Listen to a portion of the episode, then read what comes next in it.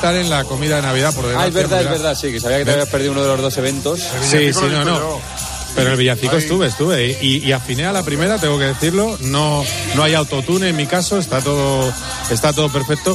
A mí me gusta las, que las cosas sean normales. Hacer un villancico, correr hoy en Cars, con algunos pilotos, incluso un subcampeón del Sí, mundo ¿qué de Fórmula hecho? 1. ¿Qué has hecho en la Copa Pistón? Mi- la Copa Pistón he quedado quinto. Mi equipo ha quedado quinto de 15 equipos. Y bueno, no está mal. mucho mérito. Roldán Rodríguez se formaba el equipo, Tony Cuquerella eh, y por supuesto eh, también estaba eh, Miguel Portillo, el periodista, y yo. Hemos hecho lo que hemos podido. Nos ha faltado calificar mejor. Ya sabes, puedo hablar como piloto, pero lo vamos a dejar en eso. No está mal, no está mal. Un abrazo, Carlos, gracias. Abrazo fuerte, chao.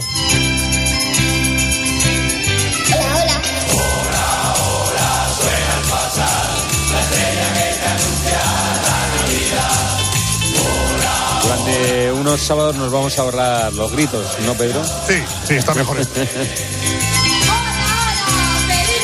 Bueno, este es el villancico que ya si no lo han escuchado ustedes, que van tarde, porque está desde hace ya unas horas en todas las redes sociales de la cadena COPE, los deportes de la COPE. El espíritu navideño que nos invade. Les vamos a dejar en la mejor compañía, que es la radio. Esta que están escuchando, que es la cadena COPE. Su radio. Que pasen ustedes. Buena noche. Y antes de bajar, vaya gran noche de radio que nos vamos a pasar. Escuchas Tiempo de Juego en Cope, el número uno del deporte. Con José Luis Corrochano.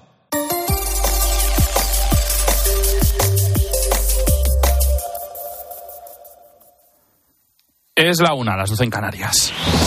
Última hora en Cope. Estar informado.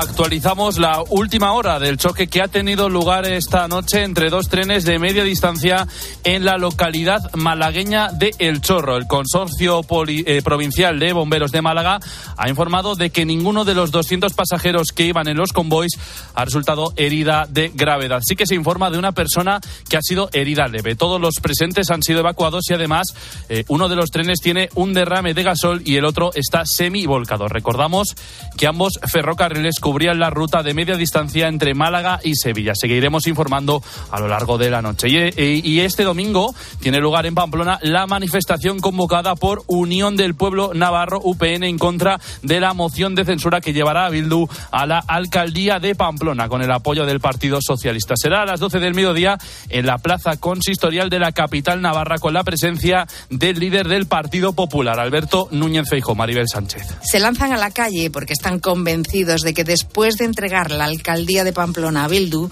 Navarra y también el gobierno del País Vasco irán quedando en manos de los herederos de ETA con la colaboración de los socialistas. Una manifestación a la que acudirán también la plana mayor del Partido Popular, encabezada por Alberto Núñez Feijóo, que califica esta moción de censura como una prueba del pacto encapuchado que firmó Sánchez con Otegui para mantenerse en la Moncloa.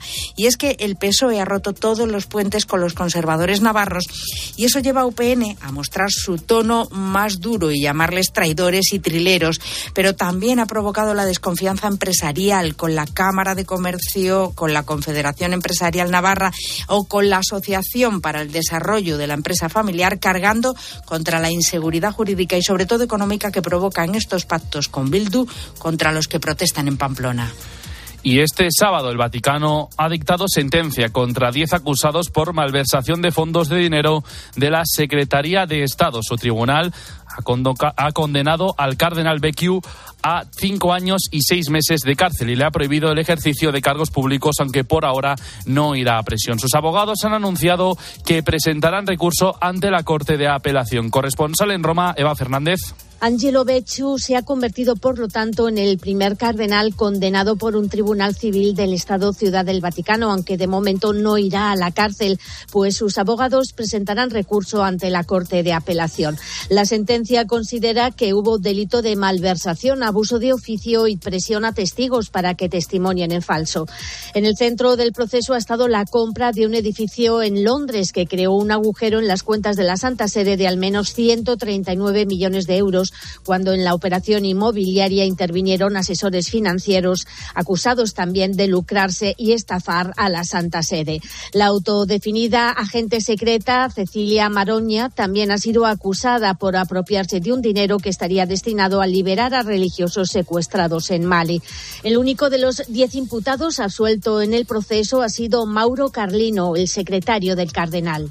Y en Israel la indignación se ha apoderado de las calles de varias ciudades del país como Tel Aviv tras el escándalo del asesinato accidental, según el ejército, de tres rehenes que ondeaban una bandera blanca en Gaza. El primer ministro israelí, Benjamin Netanyahu, ha pedido perdón por lo sucedido. El Estado de Israel lamenta la trágica muerte de tres de nuestros secuestrados. Ha sido un desastre y un malentendido, y toca pedir perdón. Cuando ocurrió se me rompió el corazón y se rompió también el corazón de toda la nación. Por supuesto que estamos con las familias. Con la fuerza de ABC. Cope, estar informado. El Barcelona pincha en Valencia, Carlos Martínez. El equipo de Xavi Hernández empató a uno contra el Valencia tras las derrotas en Champions y contra el Girona en Liga. Esto ha dicho el entrenador culé.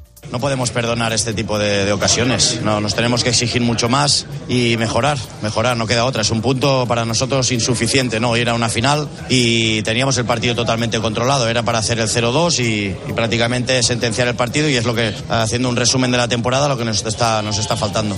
Otro entrenador que no ha ganado es Diego Alonso, que ha sido destituido del Sevilla tras perder 0 a 3 contra el Getafe y no conseguir así ninguna victoria en Liga desde que llegó en el mes de octubre. Además, el Athletic Club le ha ganado 2 a 0 al Atlético de Madrid y el Celta de Vigo 1 a 0 contra el Granada. Tiempo de juego comienza a las 12 de la mañana con cuatro partidos. Almería Mallorca a las 2 de la tarde, Real Sociedad Real Betis a las 4 y cuarto, Las Palmas Cádiz a las 6 y media y Real Madrid Villarreal a las 9 de la noche con la vuelta de Suameni.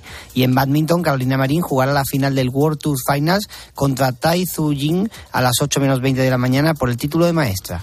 Sigues en Cope, te quedas con la noche de Cope con el Grupo Risa. Cope, estar informado.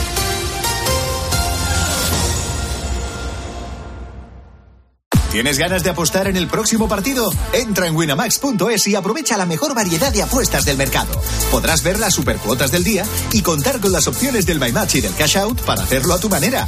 Winamax, no esperes más, la emoción a un solo clic. Winamax, las mejores cuotas. Juega con responsabilidad, solo para mayores de 18 años. Escuchas la noche. Con el Grupo Risa. Cope estar informado. Esto es la noche con el grupo Risa. Acuérdense que les van a preguntar. Señoras, señores, chicos, chicas, hola, ¿qué tal?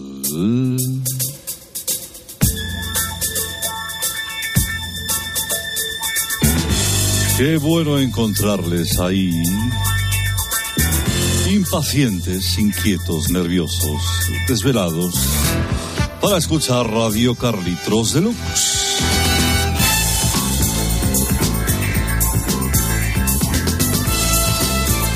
Me llamo Herrera Carlos y soy su sonajero musical de madrugada.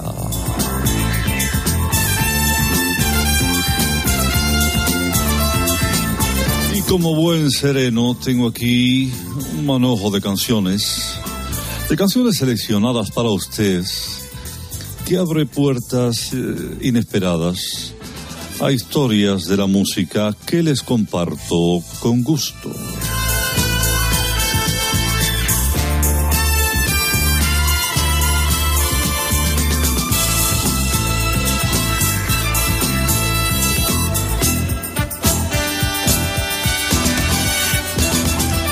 Vamos a arrancar, si me lo permiten, con un gran artista.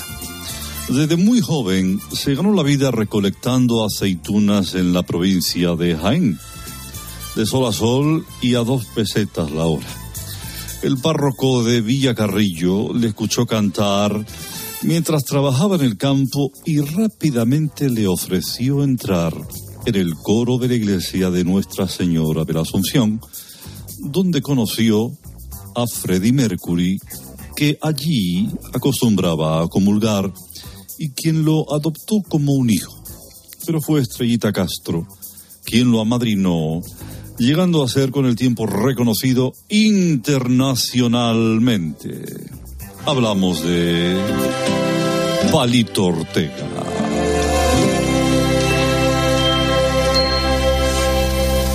Noche de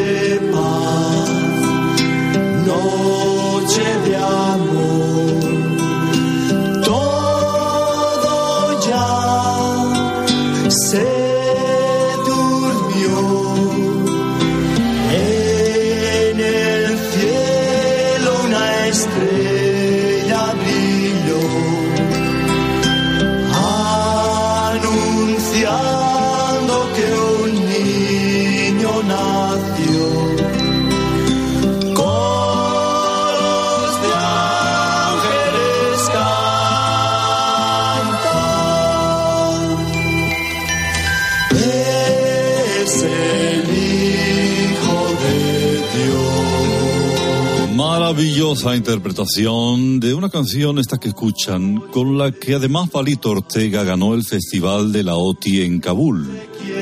No me negarán que hemos arrancado por todo lo alto.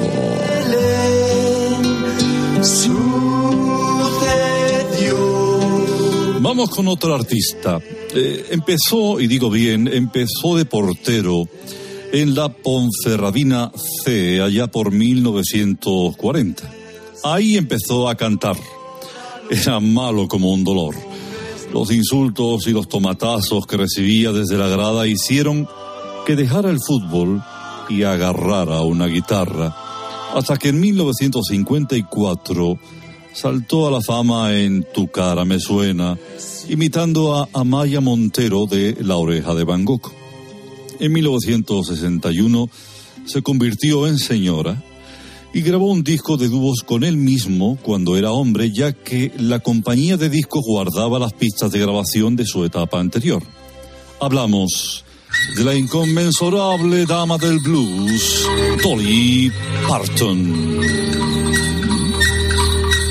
Jingle, bell.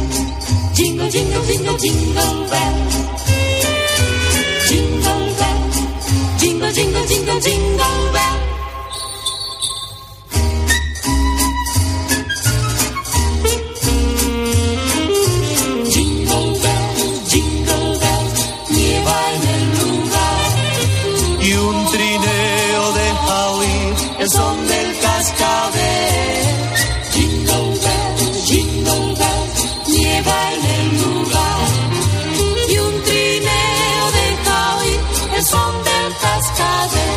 Noten cómo se escuchan todas las voces, la femenina con sus mismos coros y la masculina también con ese tono incluso grave cuando llega el momento de que aparezca.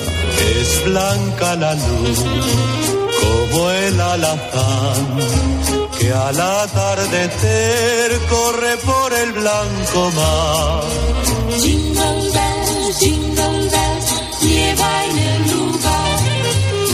Y con esta canción de fondo, vamos ahora con un hombre que desde sus comienzos se consideró a sí mismo un hombre cabra. De ahí que dominara eh, con una destreza inusual el género de la balada. Eh, de hecho, dejó escrito en sus memorias. Espera. Es que Carlos está emocionando. Es que me emociono. Balando, me paso el día balando. Y los vecinos, mientras tanto, no paran de molestar. Una de sus canciones eh, fue la que, la que representó a España en el Festival de la OTI ya por 1911, celebrado en Memphis. El hombre cabra siguió cosechando éxitos con canciones producidas por él y escritas por el que luego sería director del diario As, Alfredo Rebaño. Esta es a grandes trazos la historia del gran Joe Cocker. Campana sobre campana y sobre campana una. Asómate a esa ventana, verás a un niño en la cuna. Ah, Carlos, me flipa la historia de Joe Cocker. Ha visto, ¿eh? Sí. Es maravillosa. Pero aquí todavía no tenía su voz característica, ¿eh? No, no había descubierto el alcohol todavía. Y- ni, ni, ni, ni las o mejor Aquí era, dicho, las, era hombre cabra, de- aquí era hombre cabra todavía, ¿no? Aquí todavía era hombre cabra. ¿eh? Después de grabar esta canción, ya Alfredo Rebaño Sí. lo descubrió y lo metió en los 40 principales. Qué diferencia, ¿verdad? Canciones tan bonitas como esta del hombre cabra y luego hacer la guarrada de nueve semanas y media. Qué asco. Eh, todo se degenera, amigo Fernando. Bueno, ¿Qué decir de Dolly Parton? Dolly Parton es que le pega a todos los géneros. Oh, y el, el- el- el Noche de Paz de, de Palito Ortega, muy bonito. Oh, no, Dios. Me estoy acordando ahora, Whopper y Miner se acordarán que era para darnos con la mano abierta una campaña de unas conservas de pescado que decíamos Noche de Pez. Eso existe todavía. Lo debes tener tú por ahí, sí, sí, el Noche de Pez. Era terrorífico aquello. Sí, sí, no sé para qué marca era. Es que no sé si existirán, no digo, a ver si les voy a destrozar la vida. Pero bueno, si eso sí sale, a lo mejor la noche lo ponemos. Adiós, Carlitos. Adiós, adiós, adiós. Ay, Pepe, Pepe, hola, hola, hola, Pepe. ¡Hola! Comienza la noche del grupo Risa. La de los insomnes, la de los borrachos, la de los colgados, la de los crápulas, la de los sonámbulos, la de los currantes, la de los amantes, la de los taxistas, la de los barrenderos, la de los pibones, la de los moscones, la del sonido hipersensible, la de la cadena Cope. Las horas más paranoicas de la radio española. Si no hay prórroga. La noche del grupo Risa. En la técnica, alguien habrá. En el control central, vete a saber. En la central de los anuncios, ni el tato. En la animación general, areucas. En la descoordinación, no hay ninguno. Más que nada porque en este programa no coordina nadie. La noche del grupo Risa. Los responsables de estas tracanadas radiofónicas son, por orden de aparición, Óscar Blanco el Whopper, Fernando Echevarría, la Agustina de Aragón, David Miner, el del sabor Donostierra, la noche del grupo Risa. Dirigen este espacio, bueno, dirigen, esto no lo dirige nadie, va con piloto automático. Ellos, los desheredados, los perseguidos por la justicia, los que merecerían estar en preventiva. La noche del grupo Risa. Adelante, grupo Risa. Muy buenas. Hola, Pepe, ya estamos aquí. Buenas noches a la gente guapa, simpática, maravillosa de este país deportivo y no deportivo.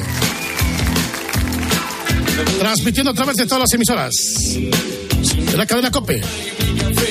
Con Javier Gurruchaga. Feliz Navidad sin sol.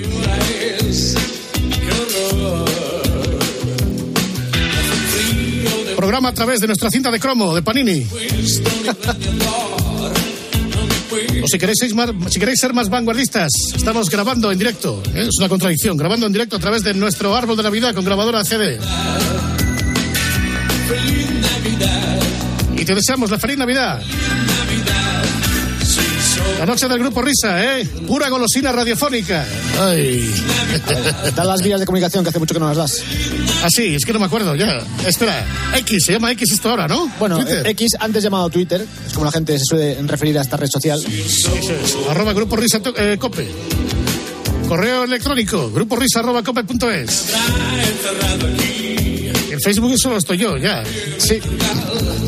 Están los, el Telegram, perdón, que hay cuatro grupos de Telegram. Claro, claro. Buscáis, ¿eh? Los mensajes, los masas, el, el Herrera, Fuernes, el, el partidazo, Vaya Fiesta, Juanma, todos los programas, todos, buscarlo, buscarlo. Los enlaces para los grupos de Telegram están en nuestro Twitter, o sea, en X. Está en X. Bueno, pues vamos a recomendaros una cosa para estas fiestas, ¿eh? Chico, chico, que es leer. Yo sé que es difícil, pero entre todos lo podemos conseguir. ¿eh? Más que nada para que el grupo Risa, que vaya panda borricos, que como decía el otro día eh, al perro reverte de Pedro Sánchez, no ha leído un libro en su vida, ni embajada. Pues esto no es así. Sabias recomendaciones con nuestra invitada. Venga, empezamos.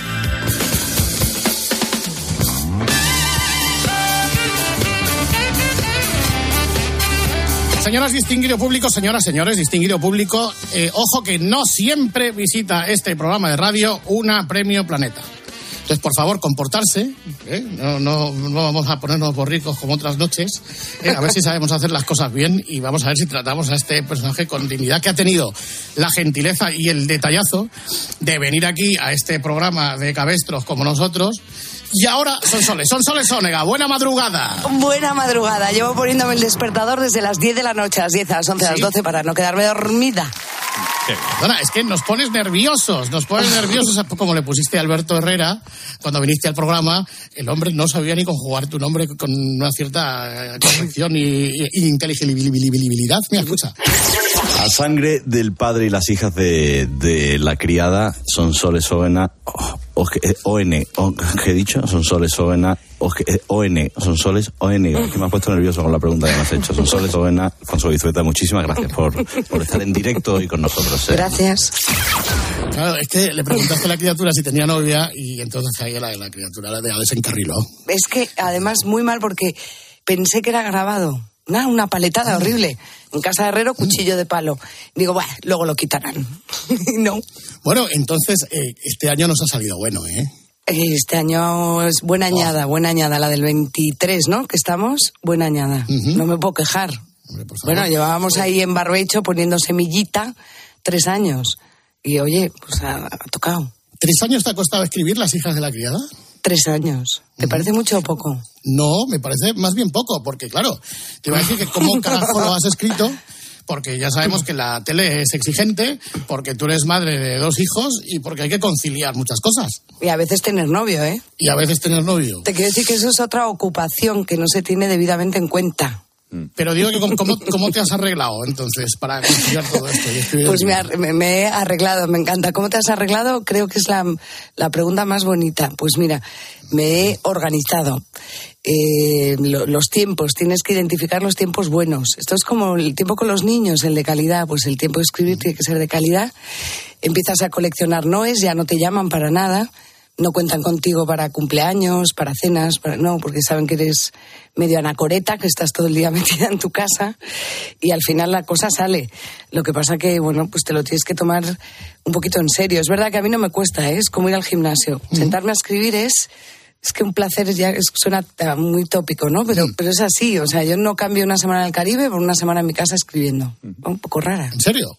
Te lo juro. No sé. Porque mira, ¿tú por qué, por qué empezaste a escribir? No sé, ¿encontraste ahí una válvula de escape, una terapia de relajación, salir de la, Pues, cotidianidad, de las rutinas? Eh, pues no lo sé, porque empecé a escribir siendo muy, muy pequeña, niña.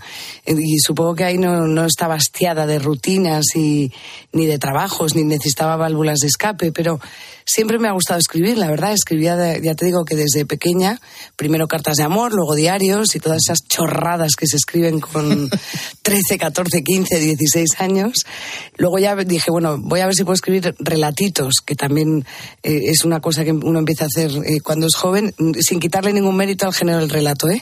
que me parece dificilísimo, y del cuento, que me parece muy complicado, más que una novela. Y luego en la universidad me lancé a escribir una novela. Digo, bueno, voy a ver si escribo una novela, me hago escritora.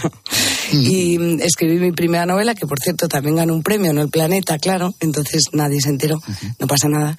Pero no me pude hacer escritora, entonces me hice periodista, porque coincidió todo aquello con terminar la carrera, con mi primer trabajo en CNN Plus y bla, bla, bla. Pero seguí escribiendo, porque siempre he escrito, por eso que a la pregunta de por qué escribes, pues no lo tengo muy claro. Creo que no hay una respuesta única. O sea, uno escribe porque le brota, le nace, le late, ¿sabes? Es igual parecido a un sacerdocio, yo creo, ¿eh? Te llama Dios y tienes que escribir.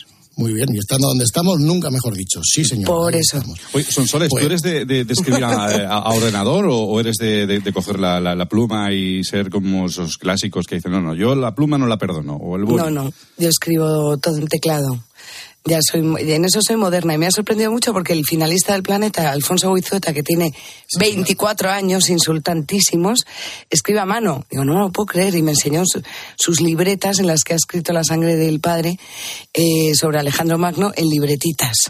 No, yo este, necesito escribir en, a máquina, o sea, teclado. El teclado es, el, es tu nave, ¿sabes? Y tu control y tu todo. No, yo no puedo escribir a mano. Alguna vez, puntualmente, en la libreta que siempre llevo, ahora mismo, bueno, aquí la veis, esta libretilla, escribo alguna idea o alguna cosa para que no se me olvide, pero si no, o con los deditos en el móvil, cuando estoy escribiendo, y ahora es el caso, por ejemplo, de lo siguiente, siempre tengo una nota en las notas del móvil donde voy incorporando alguna cosa que luego enseguida paso al, al ordenador. O sea que, pero no, necesito pantalla, teclado, ratón y todo lo clásico que entonces no sería clásico, una gran modernidad.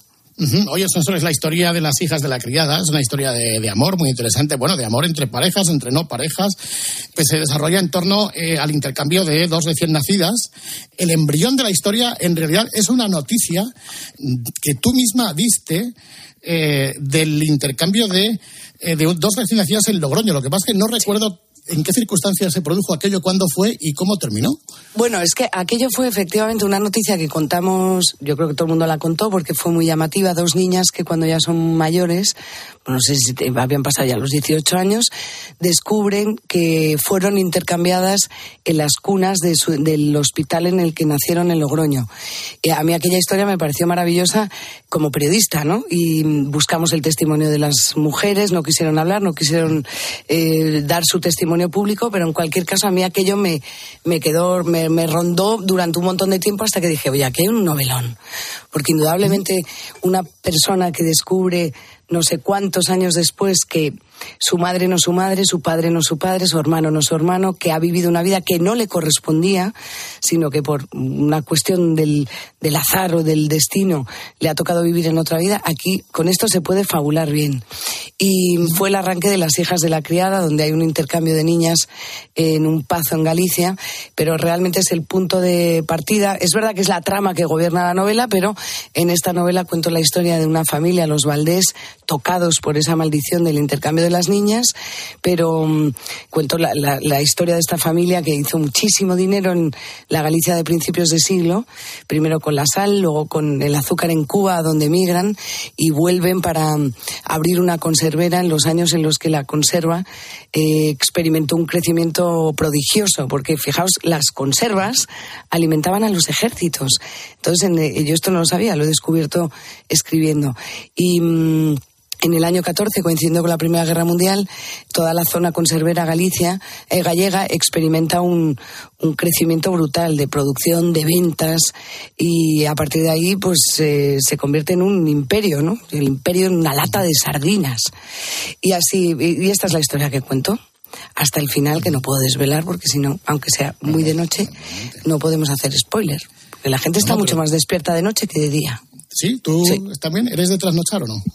Ahora me, me- me he tenido que obligar a cambiar un poco los, los ritmos, por, bueno, da igual, por circunstancias. Pero yo sí, yo escribía de noche, muchísimo. Cuando estaba en el Congreso de los Diputados, de hecho, una de mis novelas, Después del Amor, que trataba sobre el golpe del 34, la, la declaración del primer Estat catalá, una cosa muy tremenda, pues es que te dais cuenta que la vida es cíclica, la escribía de noche, llegaba al día siguiente, espero que no me estén escuchando mis jefes de Telecinco, llegaba al Congreso de los Diputados muerta, porque por la noche pues me resultaba, te ves, tiempo de calidad, los niños ya dormidos, eran muy pequeñitos entonces, y aprovechaba para escribir. Ahora he cambiado un poco los ritmos porque si no luego durante el día estoy atontada y no me lo puedo permitir. Entonces intento escribir de día. Y tú que has sido cronista parlamentaria durante muchos años, Sí. ¿dónde se miente más? ¿En los amores de las novelas o en el Congreso de los Diputados? Pues ahí, ahí, ahí, ahí, ¿eh? Por ahí van los tiros. No te creas tú que difiere mucho la ficción de lo que vivimos en el Congreso de los Diputados o de lo que viven ahora otros en el Congreso de los Diputados. Se miente muchísimo en el Congreso. Los políticos mienten una barbaridad. Y lo peor es que mienten fatal, porque yo creo que hay veces que no tienes que contar todas las verdades, que no se pueden contar todas las verdades en determinadas negociaciones. No me refiero a la de la amnistía precisamente. Esa ya, ya tiene sus propios padecimientos, pero yo creo que, que, mentir abiertamente para retractarse a las dos semanas es una cosa que el ciudadano descubre e identifica claramente. Y de ahí yo creo, fijaos, que vino el principio de la gran desafección de este país con su clase política. La sensación de, oye, nos toman el pelo, nos, nos mienten, de- cambian de opinión cada cinco minutos.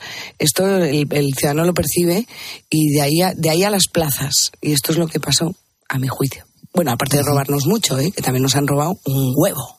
Y parte del otro, que decía que, eh, eh, tendrá que ver la desafección de la política con la televisión que haces ahora. Quiero decir, ¿acabaste un poco hasta el gorro de la Ah, no. cosa esta del Congreso o no? Bueno, no, no, no, para nada. Yo estaba feliz. Me fui en el año 18, eh, habiendo vivido lo más grande, de- salvada la transición, claro, que no, no vivíamos todavía, pero que el- desde el año 8 eh, que es cuando yo llego, la segunda legislatura de Zapatero, hasta el 18 que, que me fui, coincidiendo con la moción de censura, vivimos bueno, acordaos que todo el rato ahora se sigue diciendo, decíamos, momento histórico, pero es que lo era. Desde la abdicación de un rey, la jura de un nuevo rey, la, la llegada de los movimientos del 15M, lo rodea el Congreso, eh, la reforma del artículo 155 de la Constitución, por ejemplo, ¿no? O sea, vivimos momentos de una intensidad impresionante, ¿no? Y lo que faltaba era la moción de censura. Bueno, pues también, también la viví. Me he quedado sin ver la llegada de partidos como Vox. Eso no lo he vivido. Pero bueno, tampoco creo que me haya perdido mucho. Sí, se ve de todas maneras. Porque uno, como dice García, es notario de actualidad. Notario de actualidad, totalmente. Eh, es que además los periodistas ahora menos, porque está más pervertida la profesión, en mi opinión. Pero mm, en, en los años por ejemplo, los que transcurre La hija de la criada u otras novelas que he escrito basadas o eh, muy apuntaladas en la crónica de los de aquellos años, es impresionante la precisión con la que escribía el periodista porque no había tele que lo jodiera todo. Y, y entonces el, el- el periodista escribía con rigor notarial, efectivamente. Eran notarios de la actualidad. Lo que decía el periodista iba a misa. También, nunca mejor dicho. Eh, yo, la experiencia que tengo con las hijas de la criada, que es un libro que yo empecé a leer en un tren, que es un foro estratégico y perfecto para leer libros. Ya está, Me, es, me preocupa eh, que dices empecé y lo, de- lo has debido dejar. No, señora, lo he terminado. Ah. Lo he terminado. Ahí estamos, efectivamente. Eh, ya eh, comienza como de súbito, porque se te plantea la trama al principio, y además de que está muy bien contado, sin yo tener ni idea de, de crítica literaria, que tiene una narrativa muy intensa y que cuenta muy bien los paisajes, los describes muy bien, y sobre todo la vida interior de los personajes, sus sueños, sus ansias, sus temores, sus frustraciones, sus reencuentros, sus ausencias. Al principio, si ya te quedas con la trama que acaba de nacer, que al final dice, ¿qué coño pasará con estas dos niñas? ¿no? Y es lo que te va llevando, ¿no? O sea, que Oye, en ese me- aspecto te doy la enhorabuena siento- porque está muy bien. Pues me siento muy honrada de escucharte, la verdad, porque mm, empezar, porque sí, y segundo, porque todo lo que lo que dices es, es muy bonito y, y- esto que también has dicho de, de que la- ansiedad de qué va a pasar con estas niñas que se convierten en señoras mayores y luego ya en ancianas fue la, la misma tensión que yo tuve durante todo el proceso de, de creación de la novela, ¿no? De escritura. Yo, yo estaba tensa, no sabía cómo iba a acabar la novela, de verdad, ¿eh? Y tuve muchas dudas, sobre todo al final, de mm, qué hacemos con la verdad, que es, es- una novela, es una novela sobre la verdad que me parece a mí que es un una- necesidad de todos, ¿no? Vivir en nuestra verdad, en la verdad, bueno, y bla, bla, bla, que podríamos estar horas discutiendo Hombre, sobre además sabes que la, la novela la información la tiene el lector, pero tú tienes que apañártelas para que se vaya administrando y a ver cuándo la conocen los personajes, ¿no? Y Eso es, eso es. Mira, me, me encanta además. eh, el- el- eh, hay dos formas de hacer, supongo, eh, que yo no tengo ni puñetera idea de escribir, pero supongo que hay dos formas. no, pero de hacer esta cosa, ¿no? Que es mantener la tensión hasta el final y que se desvele al final, o todo lo contrario, contarle al lector desde el principio lo que hay y que los personajes no lo sepan. Me apetecía más eso, ¿sabes? A lo mejor porque estamos todo el día como cebando a la gente. No, esto lo hago después de la publi, en 10 minutos, ahora se lo cuento, todavía no, un momento. Claro, claro. Y entonces en la novela fue como, no, se lo voy a contar nada más empezar el libro. Y a partir de ahí ya, efectivamente, el lector es conocedor de todo y me alegra si sufre con lo que va- le va sucediendo a los protagonistas porque esa era la intención, ¿no?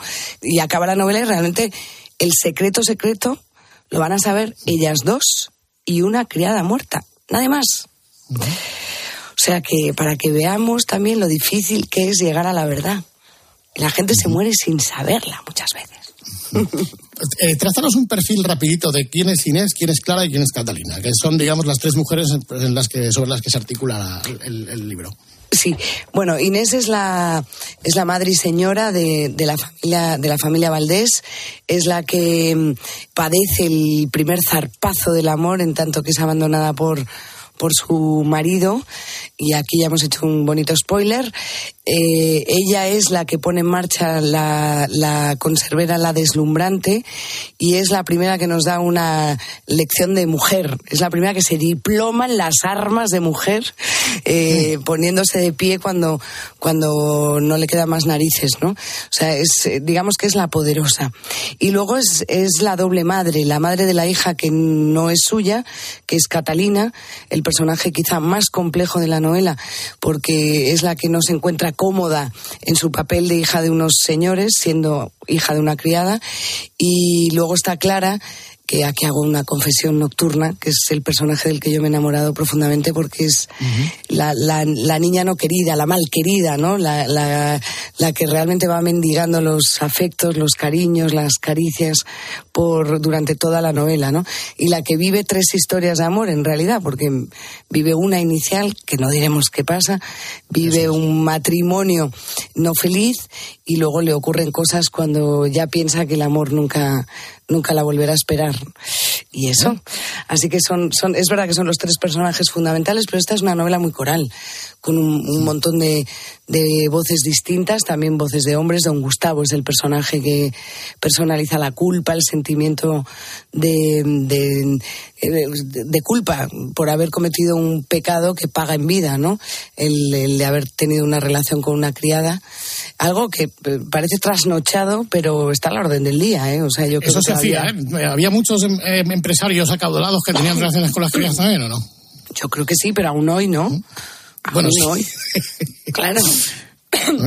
Fíjate que cuando volvimos de Barcelona, después de, de recoger el premio, me encontré el día 16 con el titular de la... A ver, el marido de la duquesa roja eh, había tenido una relación extramatrimonial con la criada de su finca y la criada peleó hasta el final por el reconocimiento de su paternidad y lo consiguió. Y ese titular salió un día después. Digo, mira, pues no, no está tan trasnochada esta, esta novela.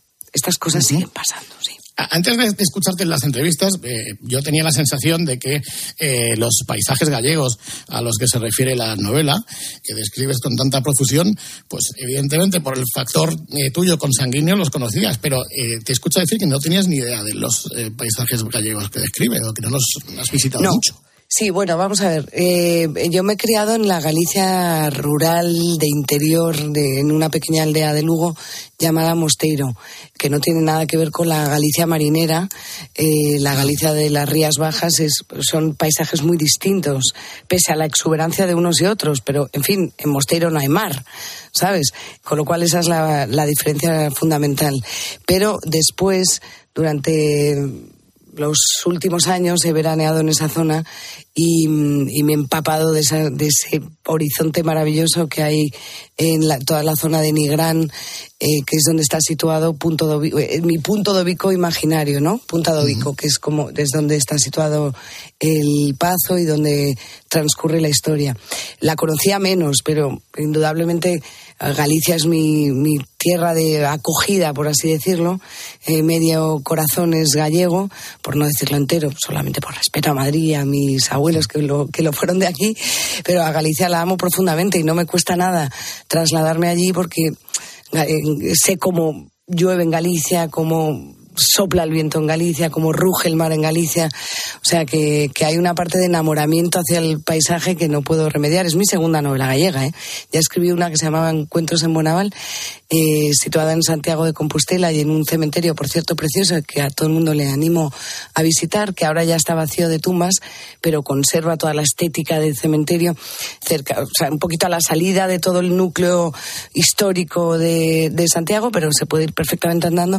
Recomiendo mucho visitarlo. O sea que es la segunda novela en la que viajo a Galicia.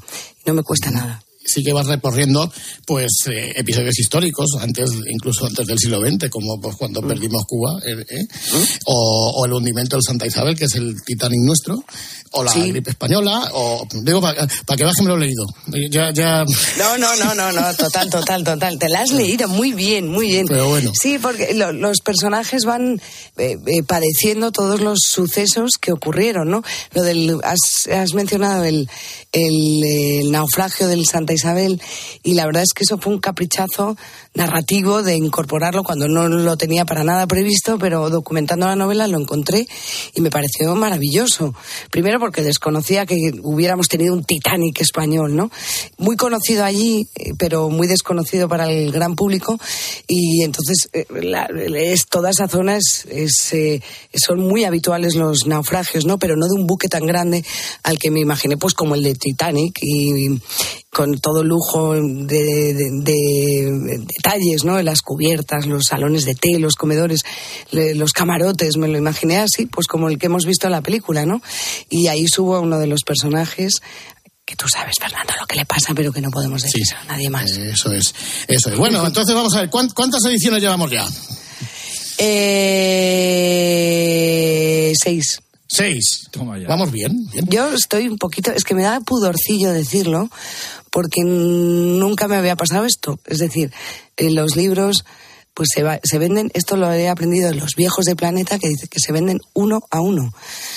Vender uno ya es la pera, ¿sabes? Y vas vendiendo ediciones, pero a lo largo de los años. Claro, llevar siete ediciones en un mes que vamos a hacer, a mí me, me, me deja un poco sin aire. La verdad. ¿Y cómo, cómo haces ahora para conciliar la tele y la gira de los libros? ¿Qué tienes Falcon? O sea, porque que estás, no sé, en tres sitios el mismo día distintos, no sé, ¿cómo, cómo te lo estás montando? No Pues sé. bien me vendría un Falcon, la verdad, porque el otro día en Valencia que estuvimos y mira, aprovecho para decirle a Valencia que madre mía, qué bien, que, no, qué bien lee, ¿no? Que dirán, ah, no, cuantísimo lee. Nos tuvimos que ir a toda pastilla porque salía al AVE y entonces no había forma luego de llegar a otra cosa en Madrid, un horror. Pero el Falcon me vendría muy bien, o un Puma o una cosa así, de esto que Algo vuela. así. Pues nada, estamos haciendo un encaje de bolillos eh, muy milimétricamente medido, con lo cual eso genera angustia y me da mareos. Llevo como dos semanas con mareos. Os lo tengo que confesar. Pues tú, tú en la tele, ¿a qué hora entras? No, pues normalmente llego en horario normal, llego a las once y media, una cosa así. El otro día os voy a contar una cosa. Entré por la puerta de Antena 3 a las 5 de la tarde. Y el programa empieza a las 6. A las seis, pues es una hora. y- no sabes- no, no, no, fue- contra el reloj. Ah, Fue una angustia, fue un horror, porque de- se nos no llegamos a coger el vuelo de las doce y media en Barcelona, salíamos a la una y media y ese vuelo se empezó a retrasar y a retrasar y a retrasar. Mira, uno, dejé hasta la maleta en el avión, salí corriendo, menos mal que siempre voy con Fátima de Planeta, que es un amor, cogió mi maleta, dije, mira, da igual, no necesito nada. Y me fui corriendo porque tengo un equipo maravilloso, si no, pues no puedes hacer las cosas así. Esto está mal, está mal que lo haya contado, porque seguro que también hay un jefe de Antena 3 oyéndolo y dice, pero bueno, esta tía.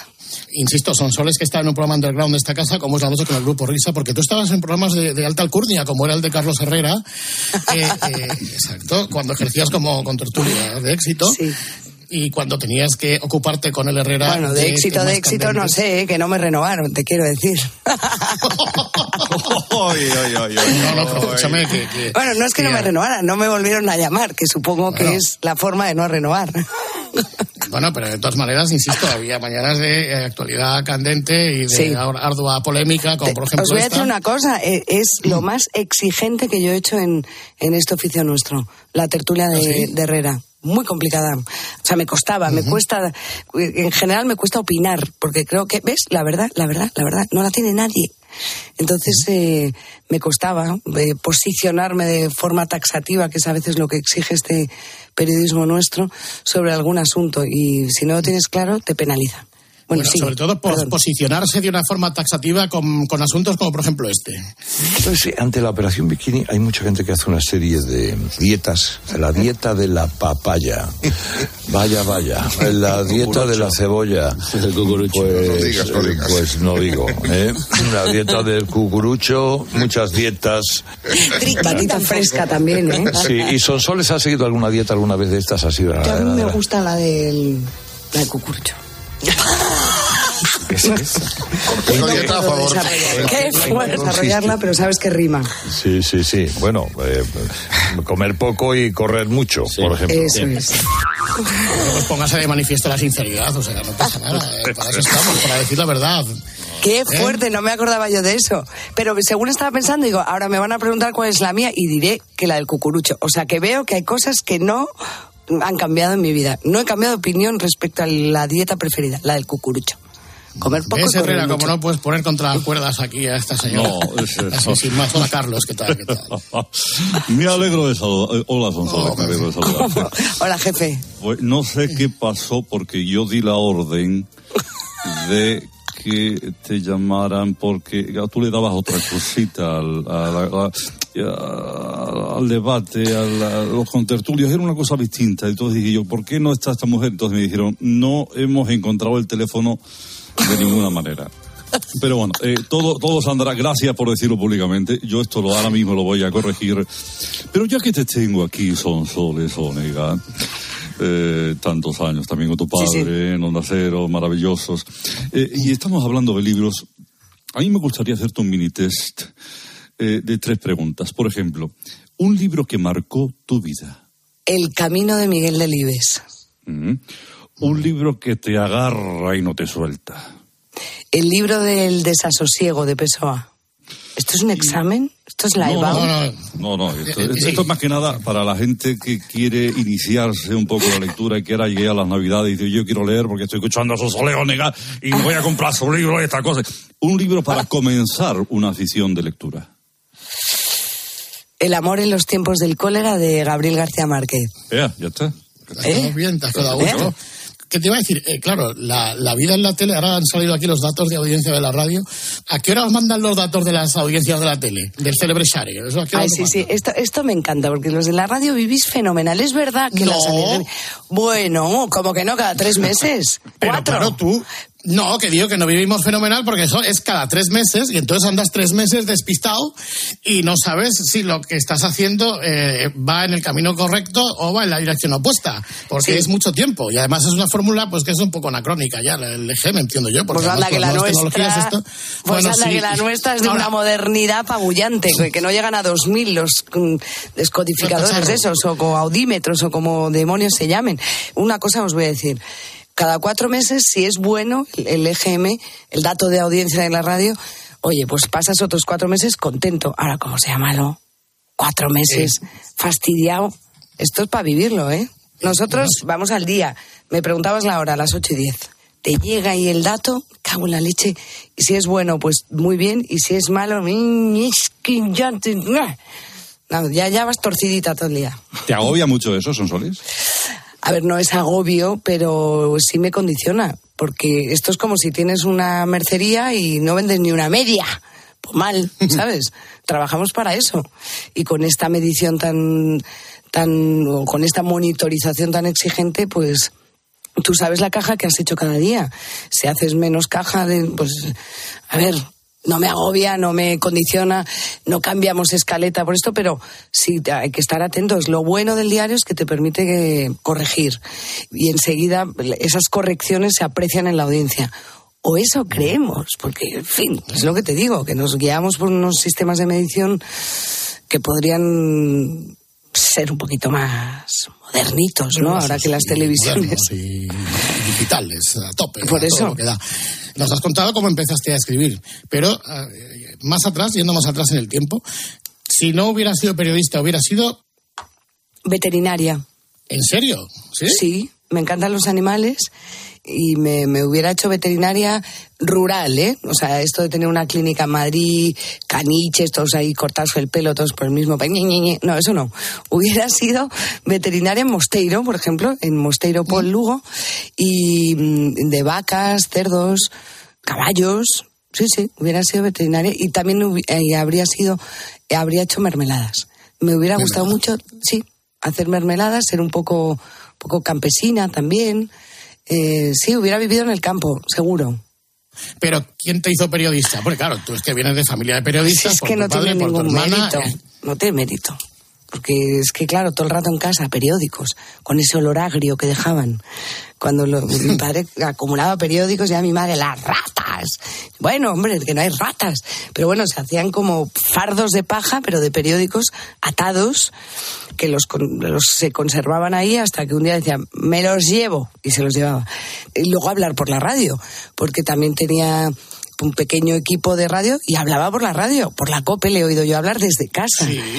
Claro, luego el teclado de la máquina de escribir al principio, después llegó una digital con una pequeña pantallita muy que era el colmo de la modernidad y después el ordenador y el fax, también había fax y todo muy periodístico y antes de ir a la universidad a ver un tipómetro yo lo vi en mi casa porque mi padre medía las, eh, las cabeceras de los periódicos cuando dirigió ya.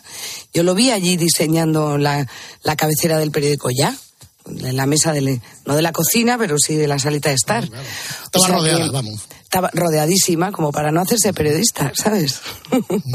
De tu padre recuerdo, pues fíjate, tendría 10 años, es lo primero que recuerdo, ella, que naturalmente creo que tiene una historia mucho más profunda y mucho más larga, pero lo que a mí respecta fue la, el día en la cadena SER, cuando liberan el Congreso de los Diputados, el golpe, cuando aquí, la carta que escribió de Buenos Días Libertad. Buenos días, libertad, sí. Sí, sí, sí. Bueno, ahí tenía yo solo cinco años, pero alguna vez le hemos obligado a que nos lo cuente y lo cuenta con toda la emoción, ¿no? Madre mía, decía yo días históricos los que vivimos en el siglo XXI, histórico aquello, ¿no? El asalto al Congreso de los Diputados, la, la, la intervención del rey, ese país asustado, temeroso de, de volver atrás, no sé, todo eso, efectivamente, yo lo- también lo he escuchado en mi casa, ¿no?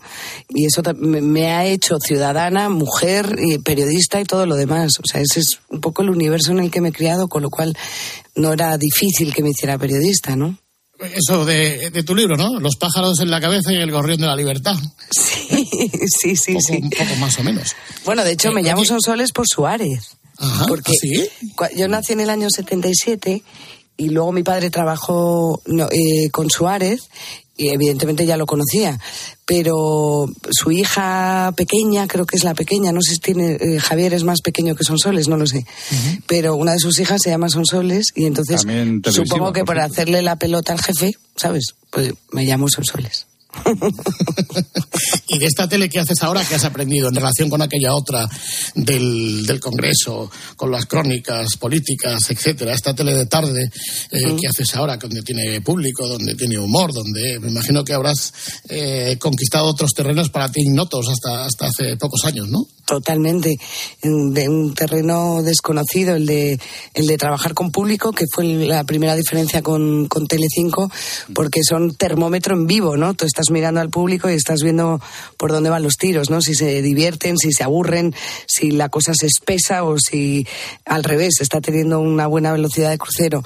Pero luego el, formato del magazine es, es muy enriquecedor porque mm, tocas todos los palos en dos horas, igual estás eh, eh, tratando un suceso escabrosísimo que te habla muchísimo, por cierto, de la condición humana, que en cada suceso y en cada protagonista de suceso hay, hay un hombre y una mujer que define al ser humano en su maldad, la mayoría de las veces. Eh, pasas a la crónica social, aprendes con asuntos de consumo didácticos que también tratamos con, eh, con la boticaria García, por ejemplo, que viene a contarnos cómo lavarnos los dientes y todas estas cosas. Eh, así que son dos horas, dos horas de vida, eh, la- eh, las que hablo de un montón de cosas y, y yo aprendo mucho. Ángel Antonio Herrera siempre dice una cosa que a mí me encanta y se la copio, pero lo cito. Siempre dice, yo vengo a este programa a aprender. Y es verdad, porque siempre aprendes algo, aunque sea la cosa más pequeña, ¿no? Hasta lo, lo más grande, ¿no? Cualquier cosa eh, cabe en nuestro programa, tratado siempre con respeto, intentamos, con rigor, intentamos también, y con sentido del humor cuando toca también, ¿no? Así que mm, yo la verdad que me lo paso muy bien, son dos horas muy entretenidas, de, intento que los demás se entretengan. Si te entretienes en el plató, esto lo aprendí antes en Telecinco, entretienes en casa, o sea, si, si tú te emocionas, emocionas, si, si te ríes, la gente se ríe, y si lloras, la gente llora, ¿no? Y eso es muy bonito, porque de las cosas más bonitas que te pueden decir trabajando en esto de la tele es que los acompañas, ¿no? Y ahora en las firmas de los libros, que tienes más contacto con lectores barra espectadores, eh, las señoras mayores que me dicen, no, es que a las seis ya tengo mi plan, ¿no? Es, me siento a ver Antena 3 y, y eso a mí me, me, me hace muchísima ilusión porque ya no tengo abuelas, pero mi abuela Sole, que era una gran eh, consumidora de televisión, hizo de, de la familia de Sálvame su familia, ¿no? Para ella, Belén Esteban, Jorge, eh, Chelo García Cortés, eran parte de su familia, ¿no?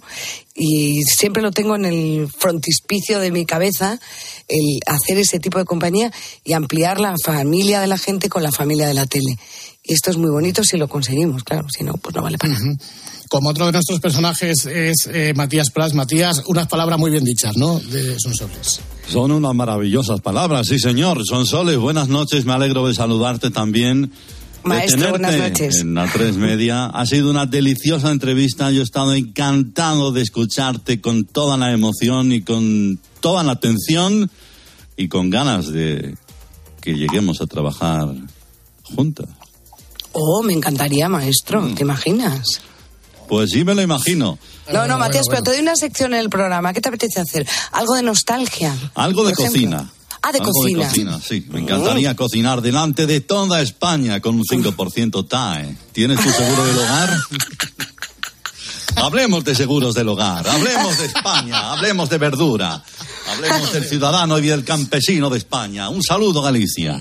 Qué maravilla. Eh, ¿La Navidad que la pasas en Galicia aquí? No, aquí, aquí. ¿Sí? ¿Te gusta Sí, cocinar sí. O, o- o cocinar otro? Pues depende. ¿Cómo cae? ¿Nochebuena es, sábado? Domingo. ¿Cómo? Ah, domingo, Nochebuena, pues haré yo. Sí, sí, a mí me gusta. O sea que, pero no en casa, con los niños y, Muy bien. y ya. Pues ya, pues ya está. Eh, era solo esto, son soles. Pues Ah, vale. muchísimas gracias por este rato. Gracias a vosotros, me lo pasa fenomenal. Claro, Eh, no que sé, oye, mujer- no se enfadará Herrera por lo que he dicho, ¿no? No, por por favor, Herrera no es de enfadarse. No, No, no. pasa, no, hombre, por favor. No, hombre, ya, no, hombre, no. Hay más días que Oye. longaniza, son soles. Vas a venir Oye, aquí no, seguro otra vez. Te digo yo que esta mujer se tendrá que acostar, que tendrá que hacer sus cositas. Sí, sí, sí, Eh, por Dios. por Gracias. eso me tomo un café mientras hablaba con vosotros. O sea, que ahora ya me van a dar las 4 de la mañana, pero bueno. Son soles, muchísimas gracias. Enhorabuena y un A beso muy grande. Feliz Navidad. Un besazo. Gracias. Adiós, adiós. Escuchas la noche. Con el grupo Risa. Cope. Estar informado.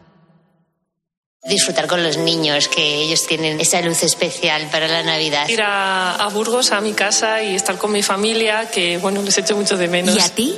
¿Qué es lo que más te ilusiona de la Navidad? A mí lo que más me ilusiona de la Navidad es el momento en el que por arte de magia aparece la figura de- del niño Jesús en el Belén. Desde que soy pequeño ha sido un evento en el que el protagonista aparecía por arte de magia en un momento de la noche del 24 de diciembre. Con los años descubrí que mi abuela era la, la que ponía esa figura en el Belén. Hace ya un tiempo que mi abuela no está con nosotros, pero esa tradición la mantengo yo en casa, porque para mí la Navidad es eso, es familia, es recuerdo, es sorpresa y es tradición. En Cope, Alberto Herrera comparte contigo la ilusión de la Navidad. ¡Feliz Navidad! Bueno, cada uno tiene sus paranoias. eh, siempre que llega la Navidad, pues que I Want for Christmas is You de la Caray, por ejemplo, ¿no? O este, que no sé de quién es. Ah, este salió en Radio Carlitos el año, la semana pasada, me parece. El año pasado, sí. Sí, es el año pasado.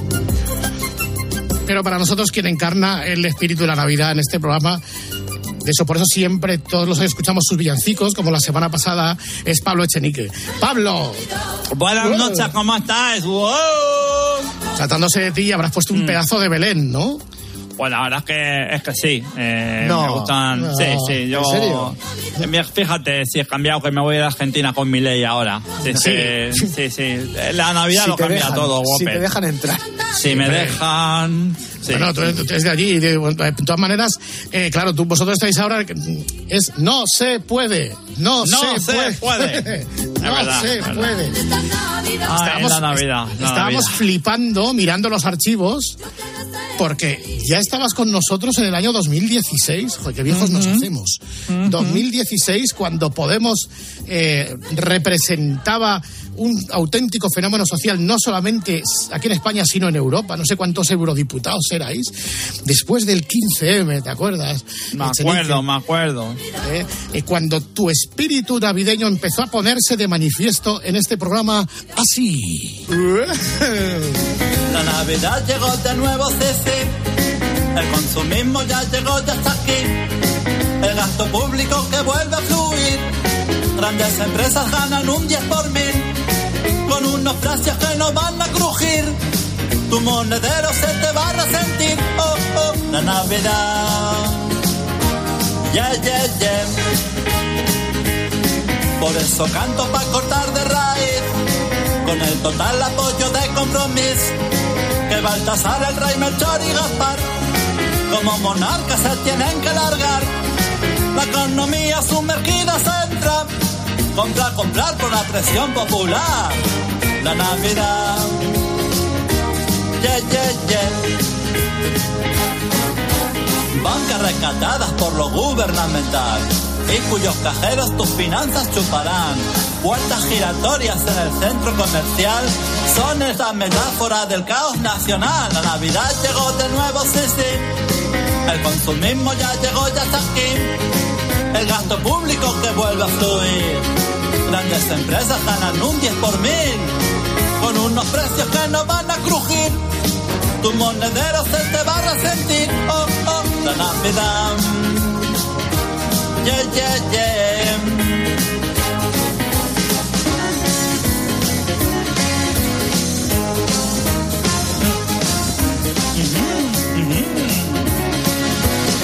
Ajá.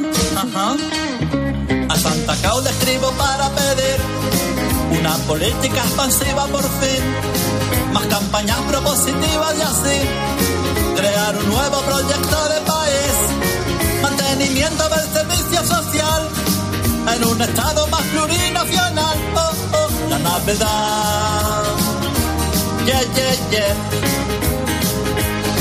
La Navidad.